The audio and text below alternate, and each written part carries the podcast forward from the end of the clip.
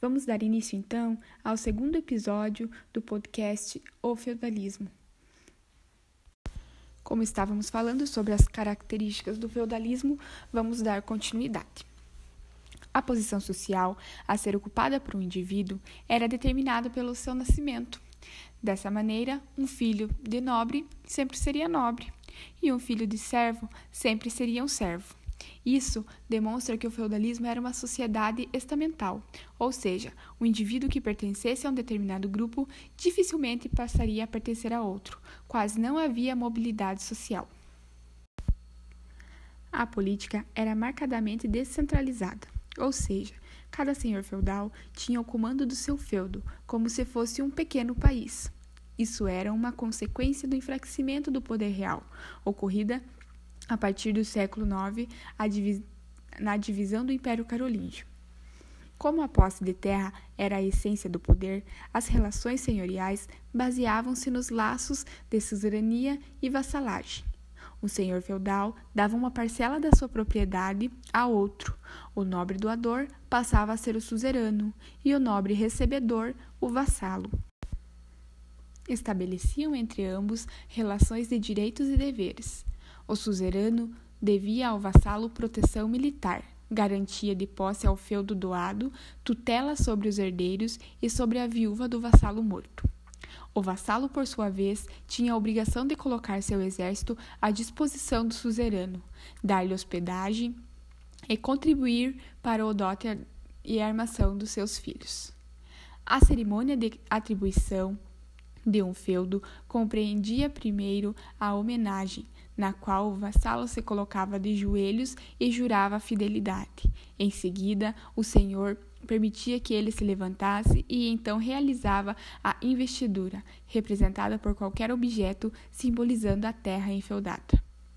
Com a doação de terras, corria a pena entre os nobres. Essa postura mantinha o poder político apenas nas mãos desse, desse estamento, de maneira descentralizada. Os descendentes de poder realmente tornaram-se os primeiros grandes suzeranos, mas não tinham poder além de suas terras. Discorrendo sobre os aspectos culturais do feudalismo, a Igreja Católica, dividida em alto clero, que eram os bispos, cardeais e papa, e o baixo clero, que eram os padres, foi a mais importante instituição da Europa à época do feudalismo pois foi a única que conseguiu sobreviver e ainda se fortalecer durante as invasões ocorridas durante a Alta Idade Média. Por esta razão, a Igreja tornou-se responsável pela cultura essencialmente teocêntrica que marcaria não apenas o feudalismo, mas toda a Idade Média. Entende-se como cultura teocêntrica uma visão de mundo no qual Deus está no centro do universo e todas as ações ocorridas ocorrências e realizações. Nada acontece sem que Deus queira. Em síntese, a vida gira em torno da vontade de Deus. A sociedade, a economia e a política típicas do período feudal foram justificadas e legitimadas pela Igreja. Todos os setores da atividade humana eram controlados por ela. Nas artes, os temas eram de inspiração religiosa. As ciências partiam dos pressupostos bíblicos para expandir os fenômenos naturais. Na literatura, predominaram a produção e a reprodução de obras religiosas, todas as escritas na língua oficial da Igreja, ou seja, o latim. O lucro e a usura, cobrança de juros, eram proibidos, o que desestimulavam ainda mais a prática do comércio. A educação era monopólio e eclesiástico. A escrita e a leitura eram privilégios de religiosos. A nobreza dependia de assessores oriundos da igreja para comporem seus quadros administrativos.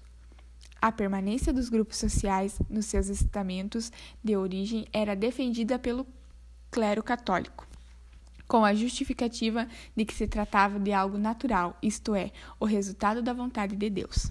Foi também a iniciativa da Igreja que resultou a formação das Cruzadas, expedições ao mesmo tempo militares e religiosas, cujo fundamento central era combater os infiéis muçulmanos, Contudo, as cruzadas abriram, abriram um novo tempo para a Europa, provocando inclusive o fim do feudalismo.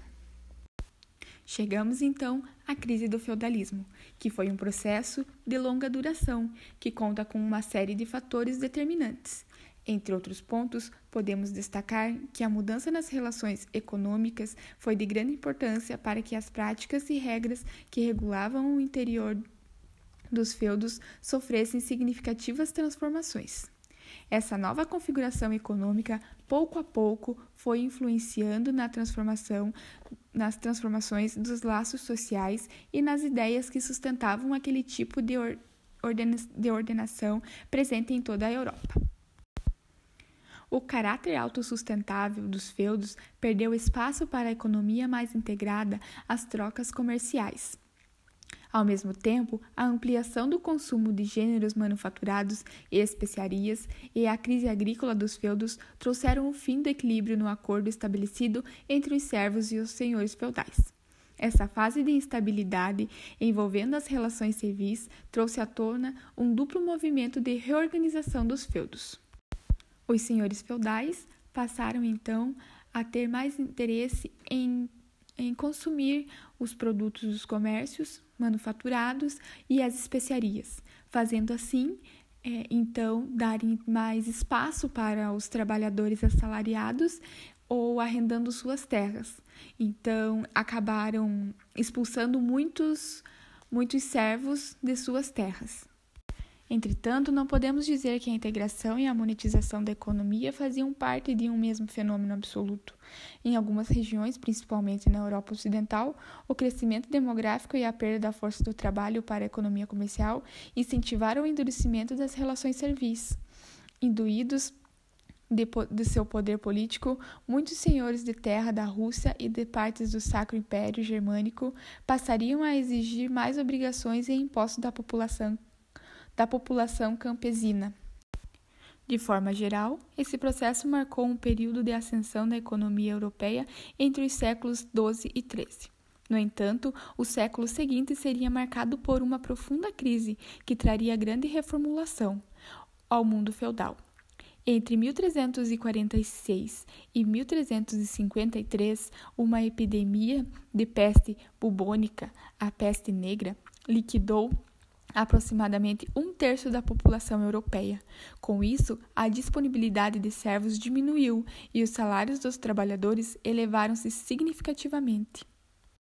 Esse processo fez com que as obrigações servis fossem cada vez mais rígidas, tendo em vista a escassez de trabalhadores.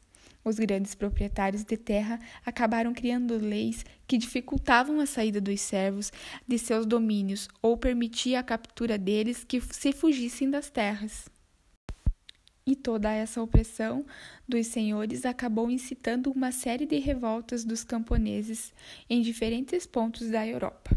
No século XV, o declínio populacional foi superado reavivando a produção agrícola e as atividades comerciais. Essa fase de recuperação ainda não foi capaz de resolver as transformações ocorridas naquela época. A baixa produtividade dos feudos não era capaz de atender à demanda alimentar dos novos centros urbanos e a expansão que, ao mesmo tempo, tinha seu mercado consumidor limitado pela grande população rural. Além disso, o comércio sofria grandes dificuldades por conta dos monopólios que dificultavam e encareciam a circulação de mercadorias pela Europa. Os árabes e os comerciantes da Península Itálica eram os principais responsáveis por esse encarecimento das especiarias vindas do Oriente. A falta de moedas ocorria por conta da escassez de materiais preciosos e escoamento das mesmas para os orientais, impedia o desenvolvimento das atividades comerciais. Tantos empecilhos gerados à economia no século XV só foram superados com a exploração de novos mercados que pudessem oferecer metais, alimentos e produtos. Esses mercados só foram estabelecidos com o processo de expansão marítima, que deflagrou a colonização na região da África e da América.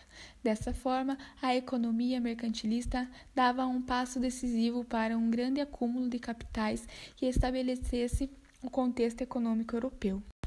A ascensão da burguesia, a expansão do comércio, o aparecimento da mão de obra assalariada, aliados ao fortalecimento do poder real e a consequente formação de estados nacionais, foram fatores que abalaram de vez a estrutura feudal da Europa e provocaram o fim desse sistema do continente. No século XV, os europeus já viviam sob uma nova ordem socioeconômica, o capitalismo comercial. Essa transformação, essas transformações políticas, sociais, econômicas e religiosas marcaram a passagem da Idade Média para a Idade Moderna e produziram reflexos também no campo cultural em especial das artes plásticas e da, arquitetura. Todo esse processo de renovação e revigoramento cultural também recebe como nome de renascimento. Finalizamos então aqui a segunda aula sobre o feudalismo. Seguimos agora com o formulário Google sobre o conteúdo estudado. Muito obrigada a todos e até mais.